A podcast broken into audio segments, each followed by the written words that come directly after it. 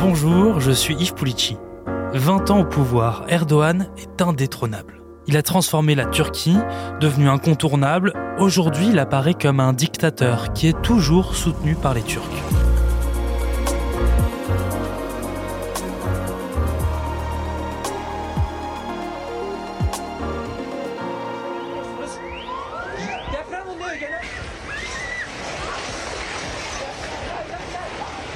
Après les tremblements de terre en février au Kurdistan turc, Erdogan paraît fragilisé. Les ruines montrent la corruption, l'absence de contrôle des constructions et de soutien humanitaire. Le scrutin qui s'est joué ce 28 mai est important. Erdogan pouvait tomber. Erdogan grandit dans un quartier pauvre d'Istanbul dans les années 50. Sa famille est originaire de Géorgie, son père est capitaine de navire. Il éduquait son fils avec des valeurs traditionnelles et dans la foi. Erdogan étudie dans une école religieuse, son rêve, devenir joueur de football. Mais son père le lui interdit. Dans les années 70, Erdogan rejoint le Parti du Salut National, un parti islamiste. La Turquie est laïque, avec un fonctionnement musulman. Depuis des décennies, une élite laïque gouverne ce pays entre l'Europe et l'Asie, l'Occident et l'Orient. En 1980, les militaires renversent le gouvernement les partis sont dissous. Madame, mademoiselle, monsieur, bonjour. Coup d'État en Turquie. L'armée a pris le pouvoir. L'état de siège a été proclamé dans tout le pays. La Turquie a changé de maître cette nuit. Le Premier ministre, monsieur Demirel, a été renversé par l'armée. Il est, depuis ce matin, et selon les termes du communiqué publié à Ankara, sous la protection de l'armée. Le coup d'État militaire a été dirigé par le chef d'état-major de l'armée, le général Evren. L'état de siège a été étendu à tout le pays. Le couvre-feu a été instauré. Le Parlement a été dissous. Toutes les frontières de la Turquie sont depuis cette nuit fermées. Pendant trois ans, la junte militaire contrôle le pays. Fin 80, Erdogan tente de briguer un mandat de parlementaire. Mais sa première victoire est en 94. Il est élu maire d'Istanbul. Les islamistes manifestent à Istanbul. Il s'agissait de fêter la prise de la mairie par l'un des leurs, le glabre et chauve Nekmatan Erkaban, un islamiste à la turque. Sa clientèle, les paysans pauvres d'Anatolie, venus chercher en vain fortune à Istanbul, frappés comme le reste du pays par les difficultés économiques. Le parti de ces pauvres s'intitule Parti de la prospérité et a fêté sa percée, comme il se doit pour un parti islamiste, un vendredi après la prière, près de la mosquée d'Eyup Sultan. L'objectif du nouveau maire, rendre Istanbul vivable. Au courant, ramassage des déchets, construction d'un métro, tunnel, pont, aéroport, Erdogan fait réaliser des infrastructures dans sa ville et développe un réseau avec les entrepreneurs locaux. Erdogan suscite l'enthousiasme. Mais quelques années après son arrivée à la tête de la ville, l'armée s'en inquiète. Les militaires ne veulent pas mélanger religion et politique. Erdogan se défend en lisant un poème à ses soutiens. Les minarets sont nos baïonnettes, les coupoles nos casques, les mosquées nos casernes et les croyants nos soldats. Un discours qui lui avait valu quatre mois de prison et la destitution de son poste de maire d'Istanbul. La prison est presque un passage obligé pour devenir un homme politique en Turquie, confie Erdogan. De nombreuses manifestations sont organisées en soutien pendant ces quatre mois de détention. Désormais inéligible, il ne peut plus devenir Premier ministre ou député. Alors Erdogan crée son parti, l'AKP. Son objectif, remporter les élections législatives. Il promet la fin du règne de l'armée. Un building flambant neuf pour un parti qui s'affiche moderne et éclairé. Le parti de la justice et du développement, l'AKP, soigne les apparences et tente de faire oublier son idéologie islamiste. C'est au sous-sol que s'affiche clairement l'identité du parti, une salle de prière. Son parti remporte les élections et fait annuler la loi qui l'empêche d'être élu. Erdogan devient Premier ministre en 2003. Nous avons les résultats que nous attendions depuis des années. Nous avons gagné. Tayyip Erdogan ne boude pas son plaisir. Déclaré inéligible par les autorités laïques de Turquie pour incitation à la haine religieuse, il vient d'apprendre que son parti dispose d'une majorité absolue au Parlement turc. Désormais, ceux qu'on appelle ici les islamistes modérés dirigeront le pays. Ce nouveau Premier ministre s'impose comme un excellent gestionnaire. L'économie turque est en pleine expansion. En quelques années, le revenu par tête est multiplié par trois. De grandes entreprises françaises ont investi en Turquie. Renault notamment y est implanté depuis plus de 35 ans et exporte d'ailleurs certains modèles vers l'Europe. Ou encore Carrefour, implanté il y a 10 ans, qui vient d'ouvrir son 12e hypermarché. Première vente du magasin, le Raki. Deuxième, les cigarettes. Même si la Turquie est un pays musulman à 98%, le marché turc, lui, est très proche du marché européen. Vous avez exactement les mêmes habitudes de consommation. Vous le remarquez sur le textile. On a simplement changé les présentations avec des tables de fouilles qui correspondent aux habitudes de consommation des Turcs. Autrement, vous retrouvez exactement les mêmes modèles que l'on peut retrouver en France, en Espagne, en Allemagne. Erdogan entretient, grâce à un parti islamiste pro-occidental, d'excellentes relations avec l'Union européenne. En 2005, Bruxelles accepte des discussions pour que la Turquie rejoigne l'Union européenne contre l'avis de Nicolas Sarkozy. La Turquie est en Asie mineure. La Turquie, pardon de le dire, c'est un très grand pays, une très grande civilisation. Mais c'est un pont, un pont entre l'Asie et l'Europe. La Turquie n'a pas vocation à adhérer à l'Europe. C'est une position de bon sens. Ça ne veut pas dire que je suis contre les Turcs, mon Dieu. Les Turcs, nous en avons besoin ce sont des alliés dans le cadre de l'OTAN. La Turquie est un pays européen. Si, si on dit ça, c'est qu'en vérité on veut la mort de l'Europe. Mais à partir de 2013, l'économie ralentit. Des journaux indépendants sont fermés et des organes de presse vendus aux oligarques proches d'Erdogan. À l'étranger encore, la marche en avant d'un homme qui bouleverse le destin d'une des grandes puissances mondiales, Recep Erdogan, 62 ans, est en chemin vers le pouvoir absolu et la présentation du nouveau gouvernement aujourd'hui l'a confirmé. Qui l'eût cru? Il y a dix ans, il incarnait le renouveau démocratique d'une Turquie qui regardait vers l'Europe. Aujourd'hui, il prend la direction opposée et se pose en nouveau sultan. La même année, en 2013, le parc Gezi, un immense parc au centre d'Istanbul, est détruit pour en faire un centre commercial. Des militants écologistes s'opposent au tractopelle et occupe la place avant d'être violemment délogé par la police. La protestation du parc Gezi devient une protestation contre Erdogan et contre l'autoritarisme. Notre rassemblement dans ce parc, c'est juste une excuse. La vraie raison, c'est cette colère que nous ressentons depuis des années. Nous en avons assez de la façon dont Erdogan interprète la démocratie et la manière dont il veut imposer ses règles. C'est la première fois qu'Erdogan, qui s'imaginait populaire, se sent menacé.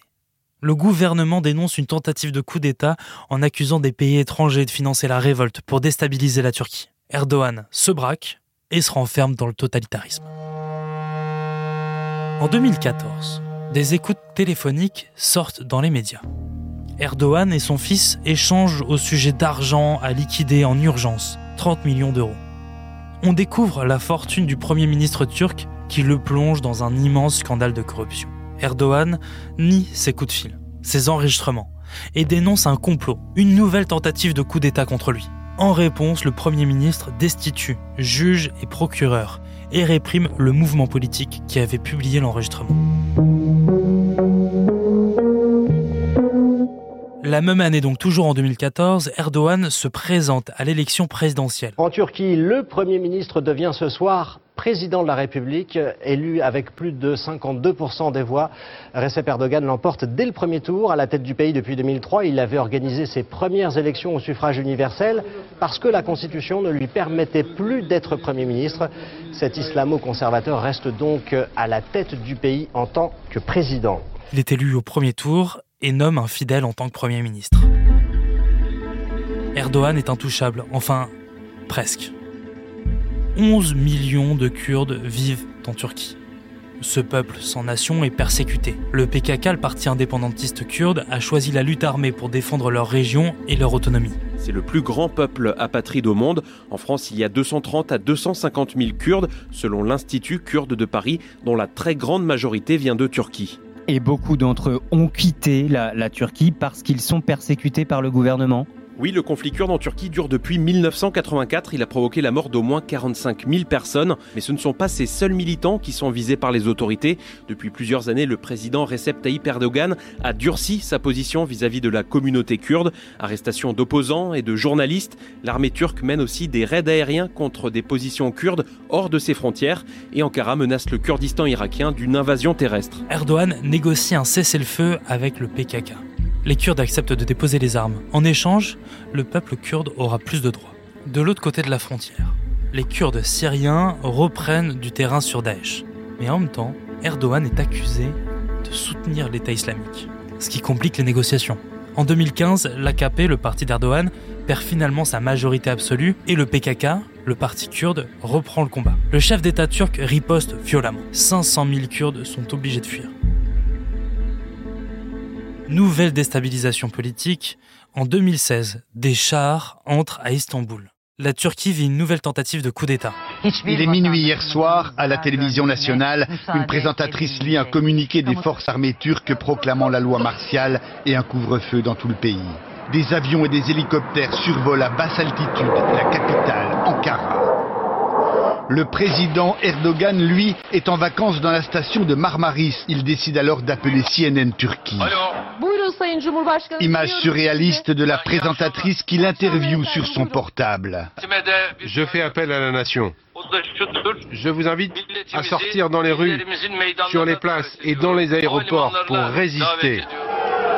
C'est peut-être le tournant de cette longue nuit. Les putschistes échouent face aux partisans du président et Erdogan renforce sa domination. 45 000 personnes sont arrêtées, des policiers, des militaires, des enseignants et des juges aussi. Erdogan s'attaque à tous ses opposants. La communauté internationale s'émeut, mais ne critique pas frontalement Erdogan de peur que la Turquie laisse passer des centaines de milliers de migrants en Europe. Sur les rivages du sud de la Turquie, le bateau des gardes frontières. La Turquie tient-elle ses promesses de contrôler ses côtes? Pas vraiment. Ils sont encore 2 à 3 000 par jour à prendre la mer vers l'Europe. En direction de Kos, par exemple, cette île grecque, juste en face. Il suffit de rester 5 minutes sur la plage pour rencontrer ces Pakistanais qui veulent traverser. Oui, on veut partir vers la Grèce. Nos amis là-bas nous disent qu'ils respectent les droits de l'homme. Ici, en Turquie, il n'y a rien pour nous. En 2017, Erdogan veut inscrire dans la Constitution un nouveau régime, un régime présidentiel qui lui donnerait encore plus de pouvoir. Il demande le soutien de son peuple, avec un référendum. Pour atteindre son objectif, Erdogan s'allie au parti MHP, un parti ultranationaliste. Acclamé par les militants de son parti, Recep Tayyip Erdogan savoure sa victoire. Il était déjà l'homme fort du régime turc. À l'avenir, il pourra gouverner seul. Ici et à l'étranger, vous nous avez fait triompher. Une victoire d'une courte tête, loin du plébiscite escompté. Selon des résultats pas encore officiels, 51,4% des électeurs ont choisi de lui confier des pouvoirs élargis. Un résultat aussitôt contesté le principal parti d'opposition dénonce des irrégularités et demande l'annulation pure et simple du scrutin. Erdogan contrôle désormais tout, à la tête de l'État, de la police et de l'armée. Certains comparent Erdogan à un sultan qui n'hésite pas à emprisonner, torturer, tuer ses opposants. Malgré cette image, aujourd'hui, le président turc se maintient au pouvoir pour 5 ans de plus.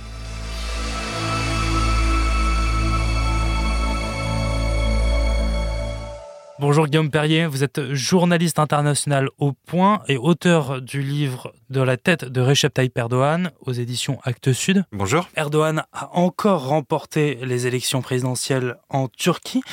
Pourquoi est-ce que ce scrutin était important? Ah, Il est important parce qu'Erdogan euh, l'avait marqué d'une pierre blanche depuis de nombreuses années. Euh, on sait qu'en 2023, la Turquie va célébrer le centenaire de la fondation de la République par euh, Mustafa Kemal. Ça sera en octobre. Et évidemment, c'est des cérémonies qui s'annoncent grandioses et qu'Erdogan ne pouvait pas imaginer passer en étant vaincu à ces élections. Donc, c'est vraiment ce qu'il a qualifié dans, tout au long de sa campagne une date butoir, hein, 2023 pour lui, c'est l'entrée de la Turquie dans le siècle turc.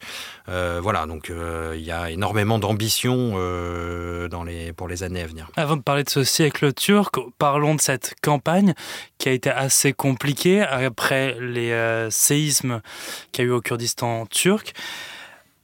Est-ce que Erdogan risquait sa place pendant ce scrutin pour la première fois de façon démocratique? Sincèrement, j'ai jamais cru qu'on puisse aller jusque-là. Euh, ce qui est certain, c'est que Erdogan a été confronté à une forme d'usure du pouvoir, 20 euh, ans euh, seul au pouvoir, les séismes du 6 février, comme vous l'avez rappelé, la crise économique qui est extrêmement profonde en Turquie et qui met de nombreux foyers dans une situation difficile. Tout ça, on pensait que ça aurait un impact. Ça a eu un impact, hein, il ne faut pas le négliger. L'opposant a quand même fait quasiment 48%. D'habitude, il faisait plutôt autour de 35%. Donc, et on ne voit... pas le second tour. Non, euh, alors il n'y a pas eu d'élection de, présidentielle euh, sur deux tours qui soit comparable à celle-là, donc euh, il est très difficile de faire des comparaisons, mais en tout cas, l'opposition fait un score qu'elle n'avait jamais atteint jusque-là, donc on ne peut pas dire que ce, ce, contexte n'ait pas eu de conséquences. Mais il ne faut pas oublier quand même que Erdogan remporte là sa quatorzième victoire électorale d'affilée, qu'il maîtrise absolument tout le processus, les préparatifs, le découpage électoral, l'organisation euh, de la campagne, du scrutin. Voilà, ce sont des élections qui sont totalement inéquitables. Il faut le rappeler. Et c'est pas parce que euh, il y a un vote qui a euh, l'apparence d'une démocratie que ces élections sont démocratiques. Qui vote pour Erdogan? Qui le soutient? La moitié de la Turquie, 27 hein, millions de personnes. Donc c'est quelque chose de considérable. Et on voit que la sociologie électorale évolue très peu finalement en Turquie. Il y a une base électorale qui reste la même, c'est-à-dire les classes conservatrices, anatoliennes, du centre du pays je dirais que euh, c'est, oui, c'est vraiment la base de, son électorat, euh, l'électorat islamiste et nationaliste, hein, euh, qui ne sont pas à opposer. Erdogan fait la synthèse entre les deux aujourd'hui. voilà, donc on a tout cet électorat très turc et très anti-occidental hein, qui vote aujourd'hui pour lui. Hmm. Pourquoi vous disiez que le, les élections n'étaient pas équitables? Parce que, bon, c'est un fait objectif. Hein. Erdogan possède, ou ses proches possèdent de 90% euh, des médias, des instituts de sondage. Alors même si les instituts de sondage ont pu euh, donner l'opposition euh, vainqueur, hein, mais ça a été aussi une fausse piste. Erdogan maîtrise absolument tout. les moyens de l'État, les moyens financiers, les moyens humains sont au étaient au service de sa campagne électorale, si vous voulez. Donc il y a une inéquité totale. le plus saisissant, c'est peut-être d'étudier le, temps de parole sur les, les chaînes de télévision d'État. Et là, on s'aperçoit que euh, on a un ratio qui est, euh, qui est assez extraordinairement euh, en défaveur du candidat de l'opposition. Erdogan avait 42 heures en une semaine sur la chaîne d'information TRT. son opposant avait 32 minutes. Ça vous donne une idée un petit peu de, effectivement de la visibilité hein, du candidat de l'opposition. Erdogan a été félicité par Emmanuel Macron, Biden, Zelensky et Poutine. Pourquoi est-ce qu'il reçoit toutes les félicitations de tous les autres chefs d'État? Oh, ça, je crois qu'il ne faut pas y voir plus de signification qu'il n'y en a. Euh, c'est quelque chose d'assez protocolaire. Un président est élu, on le félicite. Euh, voilà, simplement, euh, il y a eu une petite course de vitesse hein, à celui qui adresserait ses félicitations le plus rapidement. Alors, ça a été l'émir du Qatar en premier, ensuite ça a été Vladimir Poutine, et puis après, effectivement, tous les dirigeants occidentaux. Il y avait aussi le, souvenir du, putsch de 2016, hein, et les, les dirigeants occidentaux, ça leur avait été beaucoup reproché, avaient tardé un petit peu à réagir. Là, ils ont voulu que euh, la victoire d'Erdogan était incontestable à leurs yeux. Qu'est-ce qui va changer? Vous parliez tout à l'heure du siècle turc. Qu'est-ce qui va changer maintenant que Erdogan est encore au pouvoir pour 5 ans? En réalité, pas grand-chose, à mon avis. Euh, je pense que la trajectoire euh, prise par la Turquie ces dernières années va, va s'amplifier, va se creuser. On va donc avoir une Turquie euh, nationaliste, hein, foncièrement nationaliste. C'est même autour de ce nationalisme qui a organisé le pouvoir. On va avoir une Turquie qui va pratiquer, comme elle l'a fait ces dernières années, le chantage diplomatique avec les Occidentaux, que ce soit sur l'entrée de la Suède à l'OTAN, par exemple, que ce soit sur les questions migratoires dans ses rapports avec avec l'Union européenne. Euh, on va avoir une Turquie qui va euh, toujours jouer un rôle extrêmement ambigu sur la guerre en Ukraine, et notamment euh, par rapport à la Russie de Vladimir Poutine. Voilà, donc je, crois qu'Erdogan a pu constater qu'il avait pu tirer les bénéfices de cette politique menée ces dernières années. Il n'y a aucune raison qui change une équipe qui gagne. Le projet d'Erdogan pour le siècle turc, c'est le siècle turc, c'est de ne rien changer. Non, je ne dirais pas ça. il veut, si vous voulez, après 2023, ça va être vraiment l'aboutissement de son projet politique, celui qu'il a construit pied à pied, euh, pas à pas depuis, depuis 20 ans. Donc euh, là, aujourd'hui, on va avoir effectivement une Turquie euh, qui affirme sa place sur la scène internationale, une Turquie avec ce nationalisme décomplexé, une Turquie qui n'hésite pas à menacer et à jouer le rapport de force. Quel est le projet d'Erdogan par rapport au Kurdistan, par rapport aux Kurdes? Bah, Son projet, euh, on le voit, c'est l'assimilation hein, totale et puis euh, l'écrasement, euh, je dirais, de la, de la rébellion. Donc il y a aujourd'hui Erdogan qui tient des positions nationalistes assez classiques de non-reconnaissance des droits politiques des Kurdes. Donc c'est une situation qui risque de s'envenimer dans les années qui viennent. Est-ce que l'Occident doit s'inquiéter d'avoir une Turquie plus nationaliste, plus religieuse? Oui, je, pense que ça doit effectivement être une source d'inquiétude, en tout cas de, compréhension. Hein. Euh, il faut euh, comprendre, euh, c'est pas toujours évident, les dynamiques qui traversent ce pays et les directions que choisissent ses dirigeants. Je crois que les Occidentaux n'ont pas forcément très bien compris ce qui se jouait dans cette élection. On a vu que... Qu'est-ce qu'ils n'ont pas compris? bah, Les positionnements de l'opposition par exemple, euh, le caractère extrêmement hétéroclite de cette opposition, euh, les alliances entre euh, certains courants nationalistes, souverainistes et Erdogan, ou alors dans l'opposition. Voilà, je crois que les, les dynamiques ne sont pas très bien comprises parce qu'elles sont propres à la Turquie, qu'elles sont souvent difficiles à expliquer, mais il y a une réalité qui est celle, ce que je disais tout à l'heure, c'est qu'Erdogan aujourd'hui, fait la synthèse euh, d'un siècle d'histoire de la Turquie. C'est la fameuse euh, synthèse turco-islamique. Hein. C'est une, théorie politique qui a été euh, imaginée par, par les généraux turcs dans les années 80. C'est vraiment la synthèse entre l'islam politique et le nationalisme turc. Est-ce que Erdogan a des défis qui l'attendent? Il a un défi principal, majeur, c'est la crise économique euh, qui, euh, pour l'instant, jette euh, dans la pauvreté des dizaines de millions de, foyers turcs. C'est le défi majeur, évidemment, parce que tous les discours nationalistes, toutes les démonstrations de puissance ne pourront pas masquer le fait qu'il y a une inflation à plus de 80%, le fait que les gens ont du mal à boucler les fins de mois. Donc ça, c'est le défi majeur, parce que on sait que l'économie reste quand même euh, assez dépendante des relations de la Turquie avec euh, l'Europe, hein, notamment. Donc euh, il faudra un moment que qu'Erdogan mette de l'eau dans son vin sur ces questions-là. Merci Guillaume Perrier. Merci. Merci d'avoir écouté ce nouvel épisode du Titre à la Une. Merci à Sophie Perwaguet à la réalisation. Vous pouvez nous retrouver sur toutes les plateformes d'écoute, sur le site et l'application de BFM TV. Et si cet épisode vous a plu, n'hésitez pas à lui laisser une note, un commentaire et à vous abonner. À bientôt.